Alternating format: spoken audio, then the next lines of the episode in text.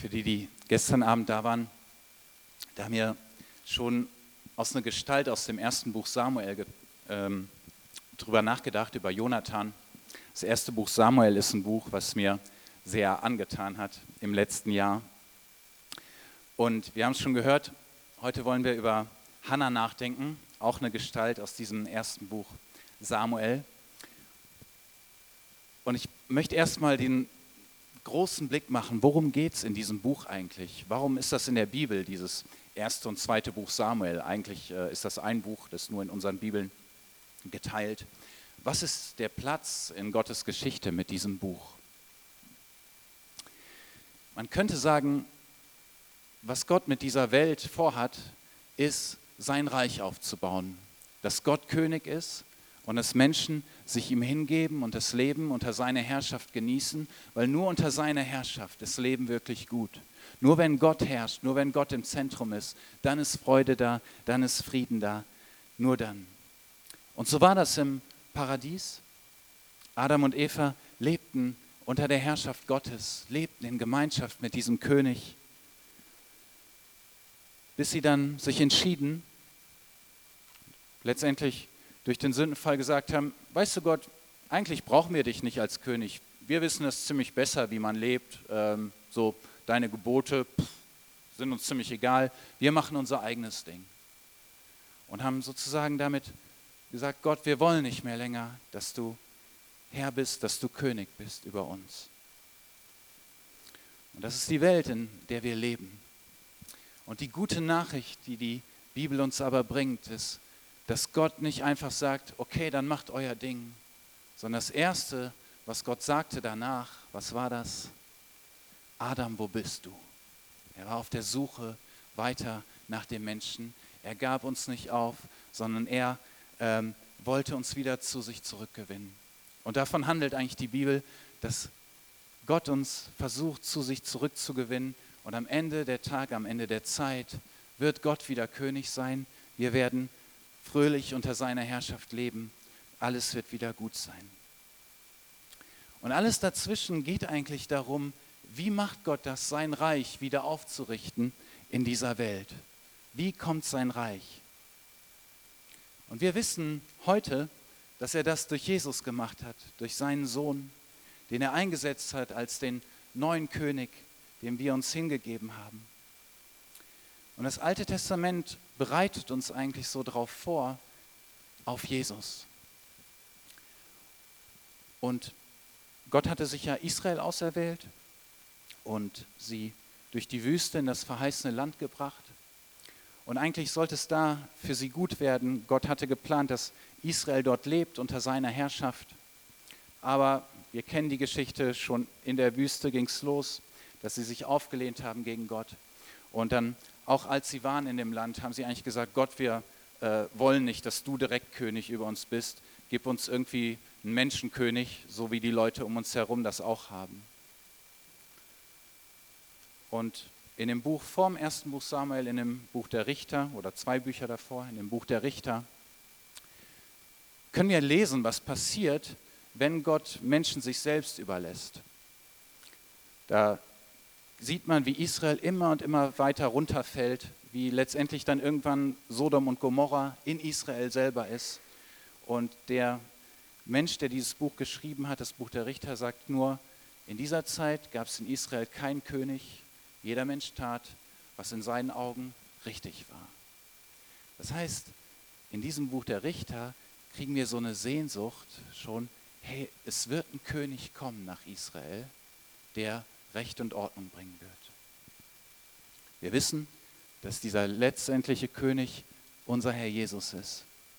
Aber Gott hat vorher Könige eingerichtet und genau in, darum geht es in diesem ersten Buch und zweiten Buch Samuel. Wie bringt Gott sein Königreich nach Israel? Wie setzt er einen König ein? Wir wissen, der erste König war Saul, und der zweite war David, war dann guter König. Aber wie hat Gott das gemacht, dass er Saul und David und dann später durch David Jesus eingesetzt hat als König? Wie macht Gott das? Ich kann es euch sagen, wie ich es machen würde, wenn ich Gott wäre. Ich würde eine riesen Lasershow machen, eine riesen Bühne aufstellen, einen riesen Thron und dann äh, so einen richtig guten Marketingtypen organisieren und dann mir den besten äh, König aussuchen, den es irgendwie gibt, den mit dem besten Lebenslauf, den mit den besten akademischen Abschlüssen und den dann groß einsetzen als König. So würde ich mein Reich bringen auf diese Erde. Wir wollen uns heute Morgen fragen, wie macht Gott das? Wie bringt er sein Reich? Wie kommt das Reich Gottes? Das ist die große Frage, die wir uns fragen wollen heute Morgen. Und hier im ersten Buch Samuel kriegen wir ein paar Antworten darauf. Denn das erste Buch Samuel fängt nicht mit einer großen Bühne an, sondern ich möchte es euch vorlesen, wie es anfängt, aus der neuen evangelistischen Übersetzung. 1 Samuel 1, die Verse 1 bis 20. Der Mann stammte aus dem Rama der Zufiten im Gebirge Ephraim und hieß Elkanah ben Jerocham. Er war ein Enkel Elihus und Urenkel von Tohu, dem Sohn des Ephraimiters Zuf. Gestern bin ich hier durch die brandenburgischen Dörfer gefahren, die äh, hören sich für mich ungefähr so an wie die Dörfer hier in Israel. Habe ich noch nie gehört, keine Ahnung, wer das war. Dieser Mann Elkanah hatte zwei Frauen, Hannah und Penina. Penina hatte Kinder. Doch Hannah war kinderlos. Einmal im Jahr ging Elkanah nach Shiloh hinauf, um Jahwe, den Allmächtigen, anzubeten und ihm ein Opfer zu bringen. Als Priester Jahwes wirkten die beiden Söhne Elis, Hophni und Pinhas dort. Beim Opfermahl gab Elkanah seiner Frau Penina und ihren Söhnen und Töchtern immer die Anteile, die ihnen zukamen. Hannah jedoch gab er den doppelten Anteil, denn er liebte sie. Doch Jahwe hatte ihr, der Hannah, eigene Kinder versagt. Ihre Rivalin kränkte sie schwer und demütigte sie, weil Jahwe ihr eigene Kinder versagt hatte. Das wiederholte sich jedes Jahr. Immer wenn sie zum Haus Jahwes hinaufzogen, kränkte die andere sie derartig, dass Hannah weinte und nichts aß.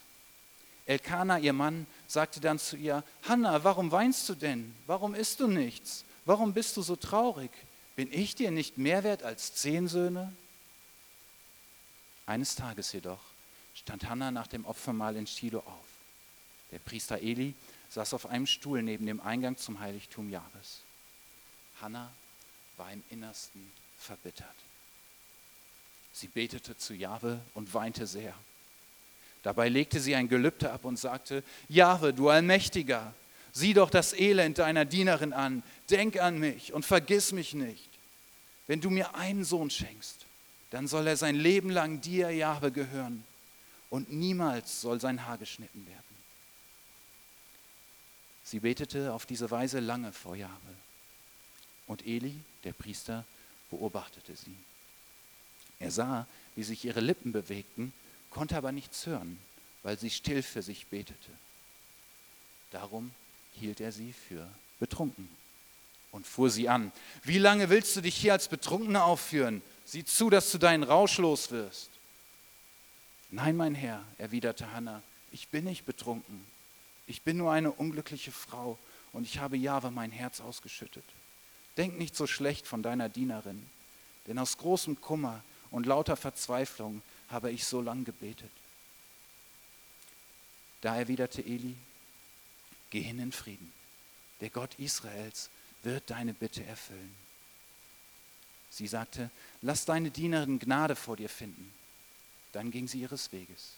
Sie aß wieder und sah nicht mehr so traurig aus. Früh am nächsten Morgen brachen sie auf, beteten noch einmal vor Jahwe und kehrten in ihr Haus nach Rama zurück. Als Elkanah das nächste Mal mit ihr schlief, erhörte Jahwe ihr Gebet. Sie wurde schwanger und bekam einen Sohn. Ich habe ihn von Jahwe erbeten, sagte sie und nannte ihn Samuel. Samuel wurde dann der erste Prophet, und nicht der erste, aber ein großer Prophet in Israel. Und er salbte Saul und David. Und aus Davids Nachfahren wurde Jesus geboren, was wir bald feiern im Advent, und kam der König des Universums auf diese Erde. Das fing hier an mit Hannah. Was will dieser Text uns lehren? Wie kommt das Reich Gottes? Wie macht Gott das, dass er sein Reich aufrichtet? Das Erste, was mir aufgefallen ist, ist hier, Gottes Reich kommt durch grauen und stinknormalen Alltag. So eine alltägliche Geschichte. Gut, vielleicht das nicht mit den zwei Frauen, aber eine Frau, die verbittert ist, deren Leben nicht so läuft, wie es soll, die ganz normale Probleme hat, wie wir alle, und die mitten in ihrem Alltag drin war. Hannah wusste nicht, was abging. Die hatte keine Ahnung, dass Gott gerade Geschichte schrieb. Aber mittendrin hier baute Gott mitten durch das Normale, mitten durch dieses Graue sein Reich. Da waren keine Scheinwerfer, da war keine Bühne, kein großer Thron. Aber mitten da drin baute Jahwe still und treu sein Reich. Kommt uns das bekannt vor? Wenn wir an Advent denken schon, an Weihnachten, wie Maria und Josef damals durch Bethlehem gingen, ihr Handy-Akku vielleicht nur noch auf 20 Prozent, das Netz war schlecht und auf Booking.com suchten sie nach einem Hotel noch dort in Bethlehem. So ungefähr war die Geschichte, glaube ich. Ne? Fanden keins, mussten Jesus dann auf dem Bahnhofsklo zur Welt bringen.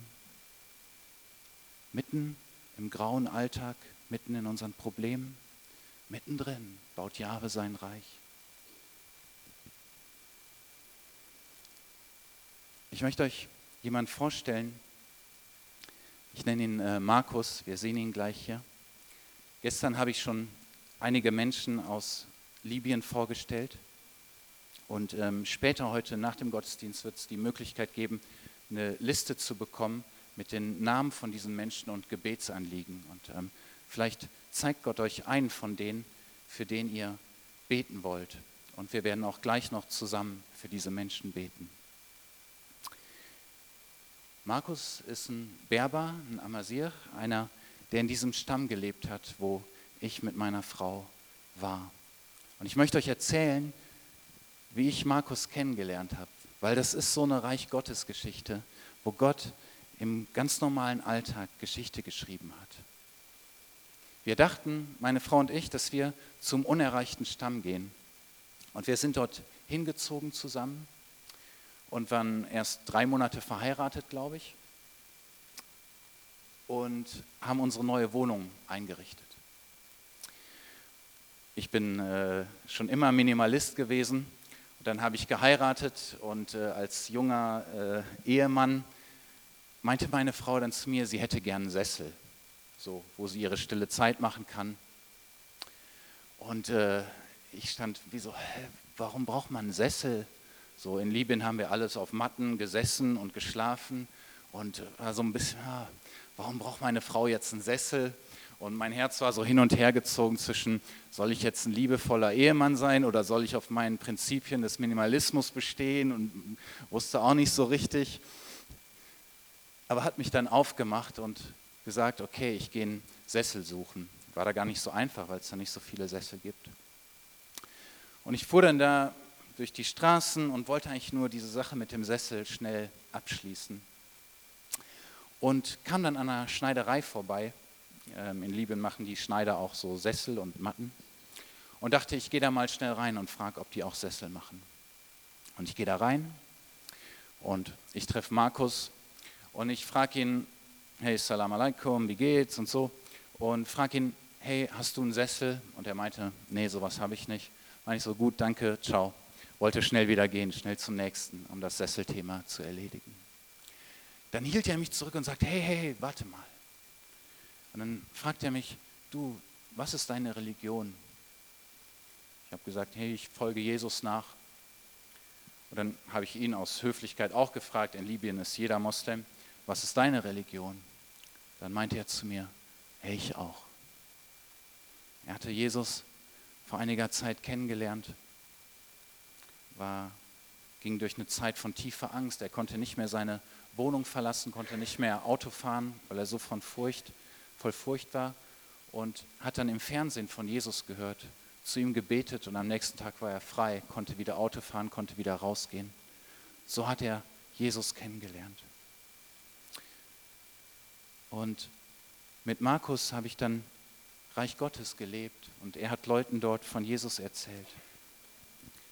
Und das kam ganz im Kleinen, durch diese Sesselbegegnung, durch den grauen Alltag hat Gott gewirkt, hat Gott mich gebraucht und ihn gebraucht, dass wir uns kennenlernen durften, einander dienen durften und ähm, Menschen dienen durften. Gott baut sein Reich mitten in unserem Alltag. Das ist doch ein tiefer Trost für die neue Woche, oder? Das Jahwe, der allmächtige Gott, mitten in unserem grauen Alltag sein Reich baut. Wir haben keine Ahnung, was er gerade tun will. Wie kommt noch Gottes Reich? Gottes Reich kommt durch Menschen, die beten, wie Hannah. Hannah gab sich nicht fatalistisch ihrem Schicksal hin, sondern sie war verzweifelt und sie ging zu Jahwe und sie betete. Ich weiß nicht, ob ihr diese Menschen kennt, die verzweifelt sind, so verzweifelt, dass sie nicht nur so Windmühlengebete sprechen, so Gott, wenn du willst, dann kannst du ja und so, sondern die sozusagen Gott packen und sagen, Gott, du musst mir jetzt helfen. Und so war Hannah. Vor einiger Zeit, äh, vor zwei Monaten ungefähr, habe ich zwei Teenager besucht, nämlich ähm, die, den Sohn und die Tochter von Ted und Lucy, von denen wir, die wir gestern Abend gesehen haben, die auch in Libyen arbeiten. Ihr Vater ist gerade, Ted ist gerade im Gefängnis und diese Teenager ähm, haben, hatten monatelang nichts von ihm gehört. Und wir haben zusammen gebetet. Ihre Mama war auch noch äh, über WhatsApp dabei. Und sie haben ihr Herz vor Gott ausgeschüttet, wie Hannah hier, und haben gesagt, Gott, es ist so unfair, dass unser Vater im Gefängnis ist und wir vermissen unseren Papa. Du musst ihn rausbringen. Bitte Gott, tu was haben diese Teenager mich neu gelehrt, was Gebet heißt. Gottes Reich kommt durch Gebet. Und ein Grund, warum ich euch diese Menschen mit vorstelle, ist, dass vielleicht hier der eine oder andere ist, der für den einen oder anderen von diesen Menschen beten kann. Weil diese Menschen brauchen unser Gebet, dass Gott ihnen hilft und dass Gott sein Reich durch sie bringt. Ich möchte euch noch eine andere Person vorstellen. Das ist, sie heißt, also wir nennen sie tatsächlich äh, Hannah. Hannah ist auch aus diesem Berberstamm, wo wir waren. Hannah sehr gebildet, gute Abschlüsse aus Amerika. Und während ich in äh, Libyen war, war sie bei den Vereinten Nationen in Genf, hatte dort einen Job.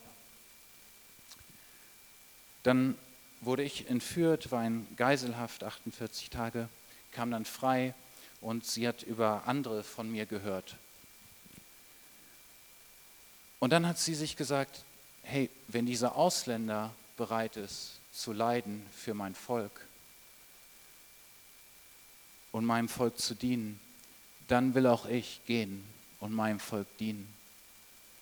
Und dann gab sie ihren Job bei den Vereinten Nationen auf und ging zurück nach Libyen, um dort ihrem Volk zu dienen und für ihr Volk da zu sein. Und äh, Hannah hat eine besondere Berufung auch fürs Gebet. Sie verbringt ähm, Zeit immer wieder vor dem Herrn und ihr ist ein ganz großes Anliegen, Anliegen, dass das Reich Gottes in Libyen kommt. Sie kümmert sich um benachteiligte Frauen und ist sehr, sehr einsam und isoliert auch. Bitte betet auch für sie, dass sie weiter beten kann, dass sie freudig den Weg mit Jesus weitergehen kann. Wie kommt noch das Reich Gottes? Was lernen wir aus diesem Text? Warum ist dem Schreiber hier so wichtig, uns von dieser Penina zu erzählen, von dieser Zweitfrau? Warum hat er das mit eingebaut Im Gottes Wort steht nichts ohne Grund, sondern alles ist zu unserer Belehrung geschrieben. Der Text scheint zu sagen, dass diese Penina Hannah immer so kränkte, dass das letztendlich der Auslöser war, dass Hannah ging zu Jahwe, um zu beten. Dass das der Tropfen war, der das Fass ihrer Kinderlosigkeit zum, und ihrer Bitterkeit zum Überlaufen brachte. Da war diese Penina. Ich meine, stell dir das vor. Ja? Du bist Zweitfrau, was allein schon schrecklich ist. Wir hatten in Libyen auch eine Nachbarin, die war Zweitfrau, wurde von ihrem Mann sozusagen als Sklavin gehalten. Ähm, die Erstfrau hat die ganzen Kinder bekommen und sie war eigentlich nur dafür da, auf die Kinder aufzupassen und Essen zu machen. Ungefähr so muss es Hannah gegangen sein. Stellt euch vor, wenn die Familie am Tisch saß, Penina, ihre 15 Töchter und 18 Söhne, ungefähr vielleicht. Und dann, die sprachen so, Mama Penina, warum hat Hannah eigentlich keine Kinder? Dann Penina, gute Frage, fragst du mal selber. Hannah, was ist denn los mit dir? Warum hast du keine Kinder? Ha, gibt Jahwe dir keine? Und so kam ein Ellenbogenschubser nach dem anderen, eine Demütigung nach der anderen. Und doch können wir hier in diesem Text lesen, dass das das war, was Hannah letztendlich dazu brachte, zu beten, ihre Bitterkeit vor Jahwe auszuschütten. Und durch dieses Gebet kam das Reich Gottes. Was will uns das lernen?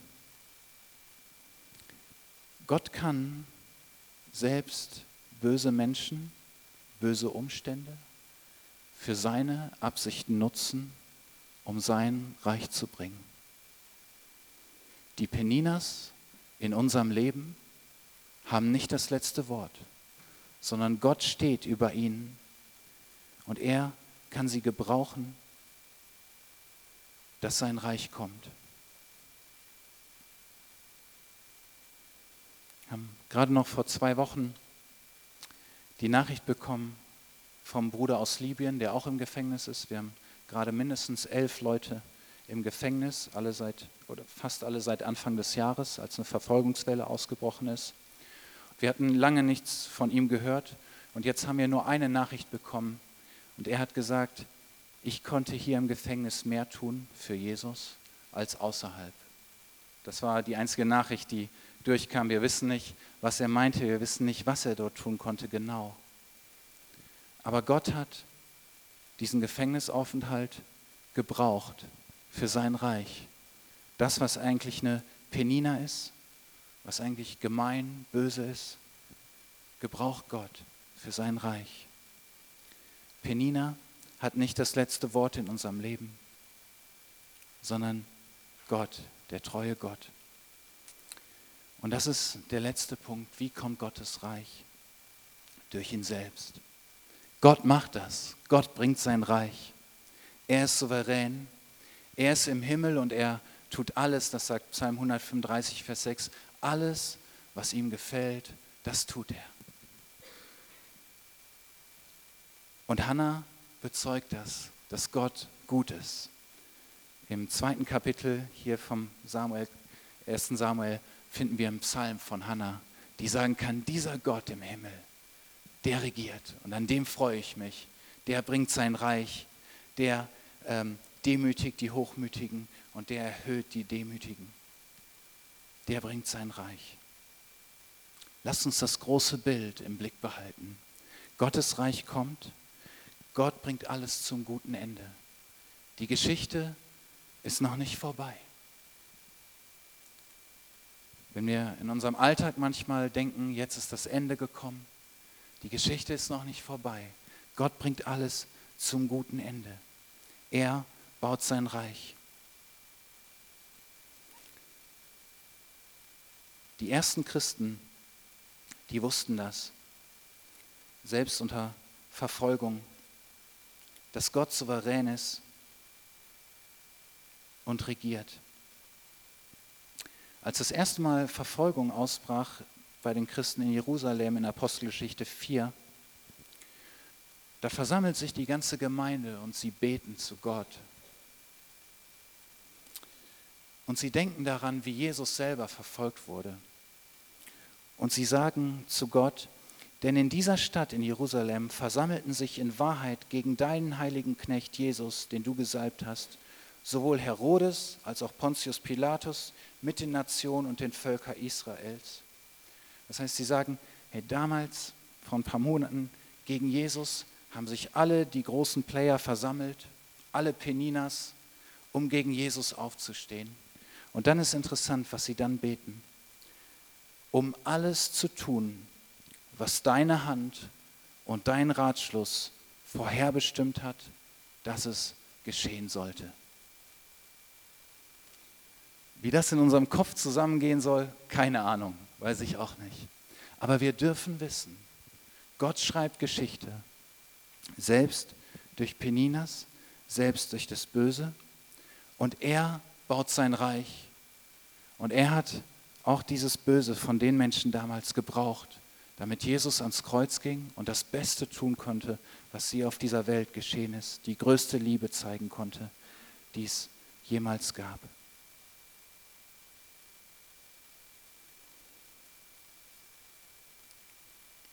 Gott baut sein Reich in unserem eigenen Leben, hier in Neuruppin, in Brandenburg und in Libyen.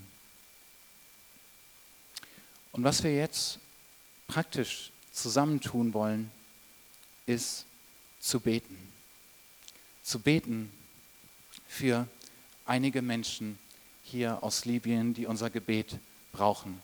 Ich zähle sie nochmal auf für die, die gestern nicht da waren. Das ist Andrew, ein guter Freund von mir, ähm, der erst seit wenigen Jahren Jesus kennt und ähm, schon andere zu Jüngern gemacht hat. Er ist seit ähm, März im Gefängnis in Libyen wegen seines Glaubens, hat Frau und Kind. Lasst uns beten für ihn, dass er freikommt und dass solange er noch im Gefängnis ist, er dort Zeugnis sein kann und auch, dass seine Frau Jesus kennenlernt. Das hier Graham und Wendy, mit denen ich sechs Jahre zusammengearbeitet habe auf Südafrika. Sie dienen auch in Libyen, auch dem Stamm der Amazir, gehen durch viele Schwierigkeiten, Wendy hatte jetzt Krebs dieses Jahr, ist Gott sei Dank geheilt worden. Ähm, betet für sie. Sie haben Probleme, auch ihr Visum zu erneuern, dass sie im Land bleiben können. Und ähm, sie machen gerade eine Pionierarbeit in einer Stadt, die auch komplett vom Evangelium unerreicht ist. Das sind Ted und Lucy, von denen ich gerade von den Kindern erzählt habe. Auch Ted ist seit äh, Anfang des Jahres im Gefängnis, wurde gefoltert. Betet, dass er rauskommt. Betet, dass seine Kinder erleben, wie Gott ihren Vater wieder zu ihnen bringt. Betet für seine Frau Lucy, sie ist auch gerade krank. Und ähm, wir werden am Schluss auch noch ähm, für sie sammeln, wer was geben möchte für sie, ähm, für die Kinder, ähm, für deren Bildung. Und dann Markus, von dem wir heute gehört haben, und Hannah sind Menschen, die unser Gebet brauchen und denen wir heute von hier in Neuruppin dienen dürfen und wodurch unser Gebet Gottes Reich kommen kann, ganz weit weg, dort in Libyen. Ich weiß nicht, äh, wie ihr so gewohnt seid zu beten, aber ich würde mal vorschlagen, und wenn das ähm, neu ist für jemanden oder so, dann äh, lasst uns einfach überwinden. Vielleicht in kleinen Gruppen, dass wir zusammengehen, vielleicht fünf, sechs, sieben Leute und dann zusammen beten. Vielleicht können wir das eingeblendet lassen, diese Folie von den ähm, fünf Fotos. Zusammen ein paar Minuten beten und Gott packen am Arm und sagen, Gott, bitte segne diese Menschen, bitte rette sie und bitte lass dein Reich kommen durch sie. Also lasst uns das tun, da wo wir sind, zu, äh, in kleine Gruppen zusammengehen und Gott bitten, dass sein Reich kommt. Ich äh, schließe dann ab. Wir brauchen heute, Herr, dass du bei ihnen bist, dass du ihre Herzen füllst, dass du ihnen Freude schenkst, Herr, dass du sie ermutigst und dass du sie auch ganz praktisch rausrettest, Herr. Rettest von bösen Mächten, von feindlichen Menschen, Jesus. Herr, du hast sie gesandt wie Schafe unter die Wölfe. Und wir beten, dass du sie beschützt durch deinen Geist, Herr. Dass niemand ihren Glauben zerbrechen kann, sondern dass ihr Glaube immer wächst, ihre Liebe zu dir immer wächst, Jesus, und sie weit überwinden zusammen mit dir, Herr. Bitte stärk ihre Herzen, Herr, dass sie dich sehen mitten im Leid und führ sie raus in die Freiheit, Jesus. Wir beten, dass Gefängnistüren aufgehen Jesus, wir bitten dich, Herr, dass du Ungerechtigkeit beendest, Herr, und diese Menschen aus den Gefängnissen rausbringst. Herr, und wir beten, dass du ihre Familien ähm, ermutigst und tröstest und dass auch die unter in, in ihren Familien, die dich noch nicht kennen, dich kennenlernen. Danke, Jesus, dass dein Reich kommt. Lass uns das zusammen beten und bekennen, dass Gottes Reich kommt mit dem Vater unser stehen dazu auf.